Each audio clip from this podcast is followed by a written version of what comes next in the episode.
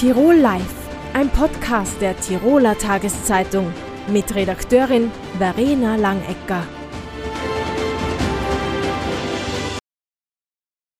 Tirol erhielt den Zuschlag, sich am Projekt Mount Resilience zu beteiligen. In diesem Projekt sollen Innovationen entwickelt werden, eine Klimawandelanpassung in europäischen Gebirgsregionen zu ermöglichen. Herzlich willkommen, Markus Hofer von der Standortagentur. Wie wollen Sie das Projekt anlegen? Danke zuerst mal für die Einladung, um das Projekt vorzustellen.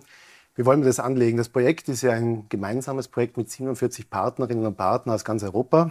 Äh, in Tirol selber ist neben der Standortagentur Tirol die Universität Innsbruck, die Energieagentur Tirol, das Klimabündnis Tirol und das Land Tirol selber mit dem Nachhaltigkeitskoordinator. Und unser Thema als Standortagentur gemeinsam mit unseren Partnern hier in Tirol ist, hier Klimawandelanpassungen äh, zu schaffen. Einerseits im Bereich der Siedlungsräume und andererseits aber auch, wie kann die Wirtschaft, wie können die Unternehmen da äh, resilienter werden gegenüber dem Thema Klimawandel. Wir haben äh, gerade einen sehr warmen Sommer erlebt. Wie kann man sich das ganz genau vorstellen in Bezug auf Siedlungsräume zum Beispiel?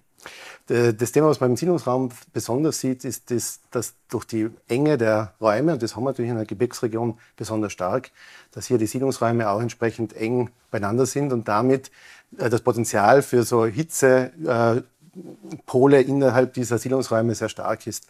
Und da ist das Ziel hier durch äh, kühlende Maßnahmen, vor allem durch natürliche Maßnahmen, hier eine Ablinderung zu schaffen. Da gibt es schon einige Ansätze, äh, nicht nur in Tirol, sondern österreichweit. Und unser Ziel ist, hier in diesem Forschungsprojekt hier neue Ansätze zu finden, um dann wirklich äh, hier dem Klimawandel entgegentreten zu können. Auch die Wirtschaft soll resilienter werden. Was heißt das resilient in diesem Zusammenhang und dann vor allem wie? Mhm. Resilient kennt man vor allem aus dem Bereich der Medizin. Da geht es also darum, äh, Widerstandsfähigkeit, Anpassungsfähigkeit an äußere Faktoren. Und so ist es auch im wirtschaftlichen und gesellschaftlichen Bereich. Wir erleben ja eine Krise nach der anderen. Und da ist das Ziel, hier widerstandsfähiger zu werden von sich aus, dass die Unternehmen hier also nicht passiv warten, um zu handeln, sondern aktiv diesen ähm, Faktoren, die sich bei Anpassung erfordern, äh, entgegenzutreten. Und da ist ein wichtiges Instrument dafür die Innovation und da unterstützen wir die Unternehmen dabei, hier resilienter zu werden. Sie wollen Expertinnen und Experten nach Tirol holen. Mhm. Äh, an wen haben Sie denn da gedacht? Und grundsätzlich haben wir ja sehr viel Expertise hier am Standort. Ähm, einerseits mit dem Projektpartner Universität Innsbruck, aber natürlich sind auch andere aus den anderen Hochschulen auch gefragte Expertinnen und Experten. Zum Beispiel das Thema Klimawandel und Gesundheit ist ein wichtiges Thema. Da werden wir natürlich dann auch die Kolleginnen und Kollegen von der Medizinischen Universität bzw. der Fachhochschule Gesundheit herantreten. Aber natürlich, und das ist der Vorteil, wenn hier neun Regionen miteinander europaweit zusammenarbeiten, dass wir da uns gegenseitig befruchten und schauen, wo sitzen vielleicht Expertinnen und Experten, die genau für das Thema äh, zuständig sind und die holen wir dann her. Mhm. Ähm, Stichwort Digitalisierung kommt ja auch immer und überall vor, derzeit mhm. aktuell. Was hat denn Digitalisierung mit Resilienz zu tun? Ähm, die Digitalisierung ist ein Mittel zum Zweck. Also wir beschäftigen uns als Standardagentur ja schon seit Jahren mit dem Thema Digitalisierung und, und versuchen das ja mit, mit den Unternehmen gemeinsam zu implementieren, damit sie nicht quasi von dieser, diesem Thema überrollt werden, sondern dass sie sie zweckmäßig einsetzen. Und im Klimawandelbereich äh, spielen äh, Daten sehr eine große Rolle. Nehmen wir an, zum Beispiel äh, Sensorik in Gebäuden, die dann messen, wie sind die Temperaturentwicklungen. Äh, das sind alles Daten, und die werden wir dann gemeinsam hier äh, mit einem Data Hub Tirol, das ist ein, ein anderes Projekt, das wir als Standardagentur vorantreiben, hier äh, bündeln und daraus dann mit Experten und Experten Simulationen entwickeln, damit man also quasi im Vorfeld schon weiß, okay, wenn jetzt also diese Temperatur in die Richtung geht oder die, die Wetterdaten in die Richtung ausschauen, welche Maßnahmen muss man setzen, damit man dann gut vorbereitet drauf ist. Mhm. Mount Resilience äh, findet ja in sechs Regionen statt. Mhm. Äh, welche Region wurde denn noch ausgesucht? Welche Regionen äh, abseits von Tirol? Also es gibt sechs Demonstrationsregionen. Das sind also so wie Tirol äh, Regionen, die äh, an diesen Themen forschen.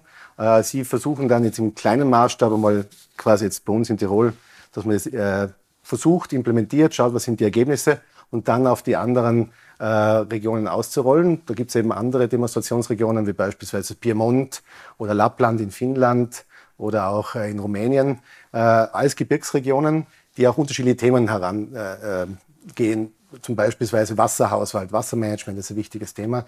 Das wird zum Beispiel in Piemont gemacht. Das Thema Landwirtschaft spielt auch eine große Rolle in Gebirgsregionen. Und da können wir voneinander lernen und die Ergebnisse dann zum Beispiel aus Finnland dann auch äh, schauen, wie man das bei uns dann äh, einsetzen kann. Wann wird es denn erste Ergebnisse geben von diesem Projekt? Wir sind jetzt gerade am Start. Ähm, also gerade äh, in den letzten Tagen den, Fördervertrag unterschrieben. Also es ist ja ein, ein Projekt, das im, im Rahmen des Horizon Europe Programms äh, finanziert wird mit insgesamt 16 Millionen Euro. Und die ersten Ergebnisse, weil ein Ziel zum Beispiel sind auch für Klimawandelanpassungen Serviceleistungen für die Unternehmen zu entwickeln und daraus auch Geschäftsmodelle für die Unternehmen zu entwickeln. Da möchte man schon in den nächsten 12 bis 18 Monaten dann schon erste Ergebnisse sehen. Mhm. Herr Hofer, vielen Dank für das Gespräch. Dankeschön. Seit zehn Jahren werden Jugendliche in Tirol erfolgreich mit Jugendcoaching betreut. Herzlich willkommen, Florian Reiner. Sie sind Jugendcoach bei Innovia. Welche Jugendlichen kommen denn zu Ihnen? Ja, es kommen eine ganze Reihe von Jugendlichen ähm, zu uns ins Jugendcoaching. Das fängt an eben bei Schüler und Schülerinnen am Ende der Pflichtschule, aber auch darüber hinaus außerschulische Jugendliche, die aktuell nicht in einer Ausbildung sind. Ähm, das heißt, Jugendliche zwischen 14 und 25 Jahren, also junge Erwachsene bis 25, kommen ins Jugendcoaching. Die von uns ähm, Fragestellungen erwarten oder Antworten auf Fragestellungen erwarten, Unterstützung und Beratung. Mhm. Mit welchen Problemstellungen kommen denn diese Jugendlichen zu Ihnen? Ja, das ist ungefähr so unterschiedlich, wie die Jugendlichen selbst äh, einfach sind. Das heißt, ähm, manche brauchen nur Informationen, ähm, weil sie Informationen brauchen zu einer Ausbildung, ähm, was es so gibt, ähm, überhaupt am, am, am, Ausbildungsmarkt, bis hin zu Unterstützung, äh, Fragestellungen wie, ähm, wie kann ich die Schule noch schaffen? Oder äh, ich mag eigentlich gar nicht mehr, ich schmeiße alles hin, ähm, wie, wie kann ich das trotzdem bewältigen, äh, bewerkstelligen, äh, bis hin zu, ich, ich kenne mein Ziel, wo ich auch hin will, aber ich bestimmte äh, Herausforderungen und Hürden, die in meinem Leben sehr äh, vordergründig sind. Und diese, diese Herausforderungen, diese Fragestellungen können sein, ähm, Delinquenz, äh, Beeinträchtigung, ähm, unterschiedliche, unterschiedliche ähm, Herausforderungen, die hat auch junge Menschen natürlich betrifft, psychische Krisen, Probleme in der Familie, äh, Wohnungslosigkeit, also sehr, sehr vielfältige äh, Fragestellungen, die manchmal im Vordergrund oder als, als Hürde ähm, äh, da stehen, um den Weg in die Ausbildung äh, reibungslos zu äh, meistern. Wie gehen Sie dann mit diesen Fragestellungen um, wenn jetzt zum Beispiel, das ist ja wirklich ein, ein problematischer Fall, wenn ein wohnungsloser Jugendlicher zu Ihnen kommt und sagt, ich will aber trotzdem meine Schulausbildung fertig machen. Wie, wie geht man bei sowas voran? Mhm. Ähm, ist ein sehr breiter Blick, den es dazu braucht. Also ähm, muss die Jugendlichen und ihr gesamtes Umfeld im Ganzen betrachten dass man einfach hinschaut, was seien so die, die, die Felder im Leben, die gerade ähm, herausfordernd und schwierig sind, was läuft gut, was läuft weniger gut, wem gibt es auch im, im Umfeld, äh, im persönlichen Netzwerk oder auch ein professionelles Netzwerk. Und das gilt dann alles ähm, gemeinsam zu betrachten und auch diese anderen Menschen auch mit zu involvieren. Ähm, sprich, zu schauen, wo wo gibt es im persönlichen Netzwerk Unterstützerinnen? Wo ähm, kann jemand anderes äh, in der Begleitung äh, dabei, dabei bleiben, damit es auch gelingt? Und so schauen wir dann eben gemeinsam mit den Jugendlichen, mit, diesen, mit unseren Teilnehmenden, ähm, schauen wir an, was ist die Fragestellung, wo, wo soll es hingehen? Äh, sprich, wir machen dann auch wirklich eine Zielplanung gemeinsam und dann gehen wir Schritt für Schritt diese Dinge an. Das Ganze nennt sich auch jetzt in, in, in einer methodischen äh, Art und Weise Case Management, das heißt wirklich so eine, eine Fallführung und dazu braucht es einfach mehrere Personen. Da, da schauen wir wirklich, äh, die Jugendlichen so weit zu unterstützen, äh, wie es notwendig ist, sie gleichzeitig zu bestärken, dass sie Dinge auch selbstständig machen. Also dieser Empowerment-Ansatz ist uns ganz wichtig, aber eben die, das ganze Umfeld mit zu involvieren, braucht es oft, ähm, damit Jugendliche gut Schritt für Schritt in ihrer Zielsetzung vorankommen. Wie lange dauert denn so ein Begleitungsprozess? Das ist ganz, ganz unterschiedlich. Also Beratung natürlich kann ausreichend sein mit, mit einem Termin, wenn es jetzt nur um Informationen geht.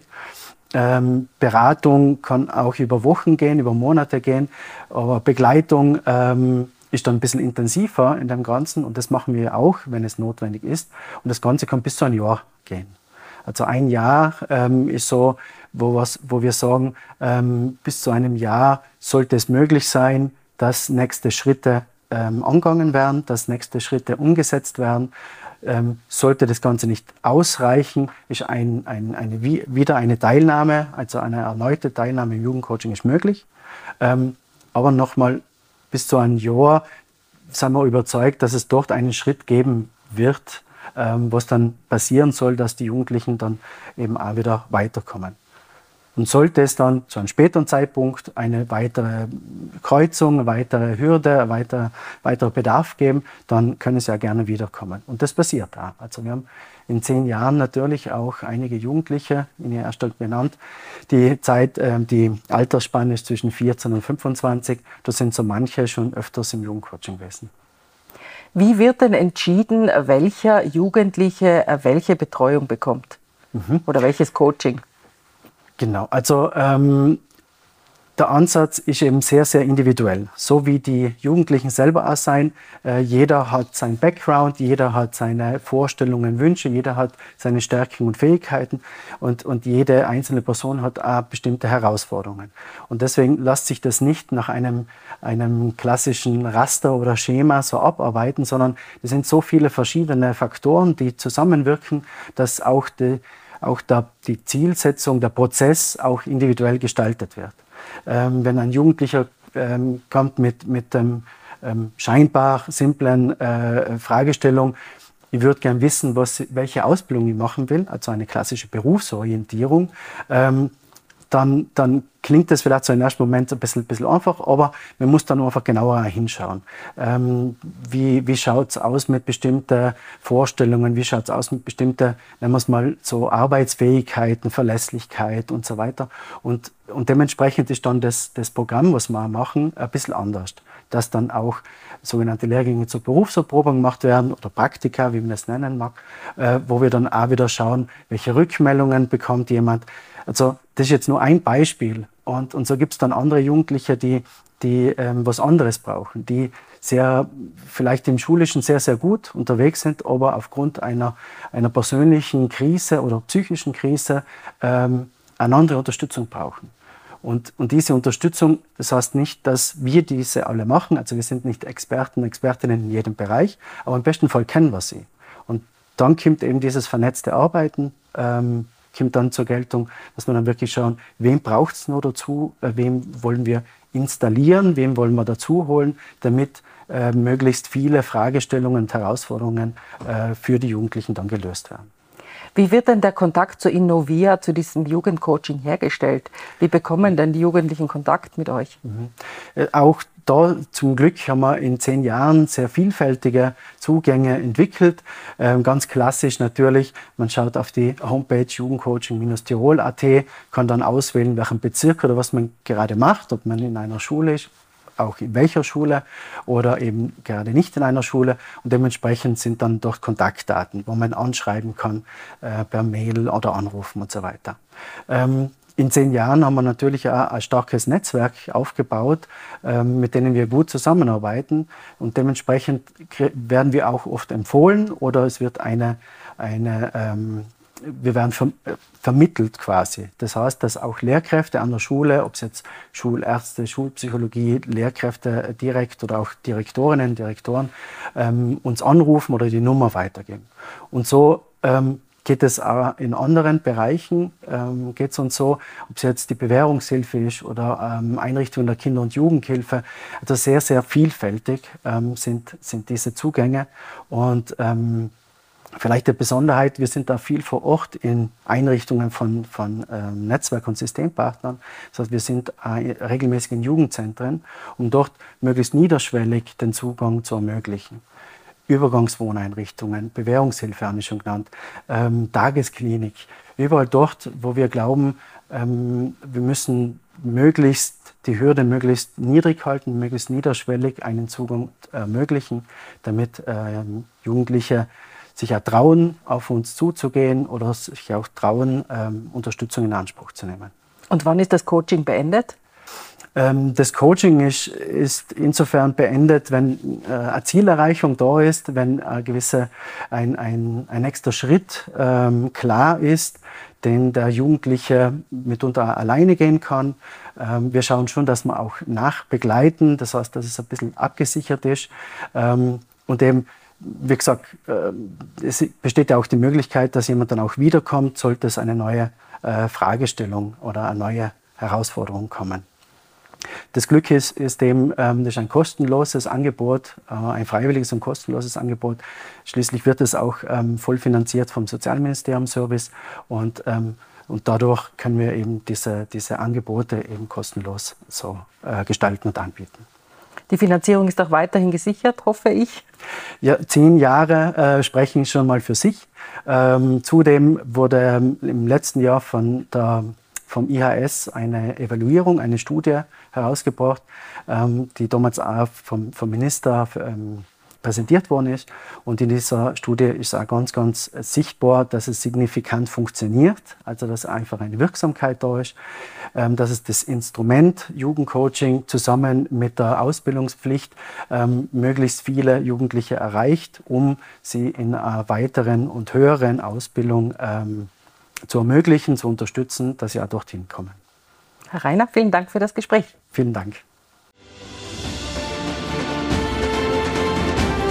Tirol Live, ein Podcast der Tiroler Tageszeitung. Das Video dazu sehen Sie auf tt.com.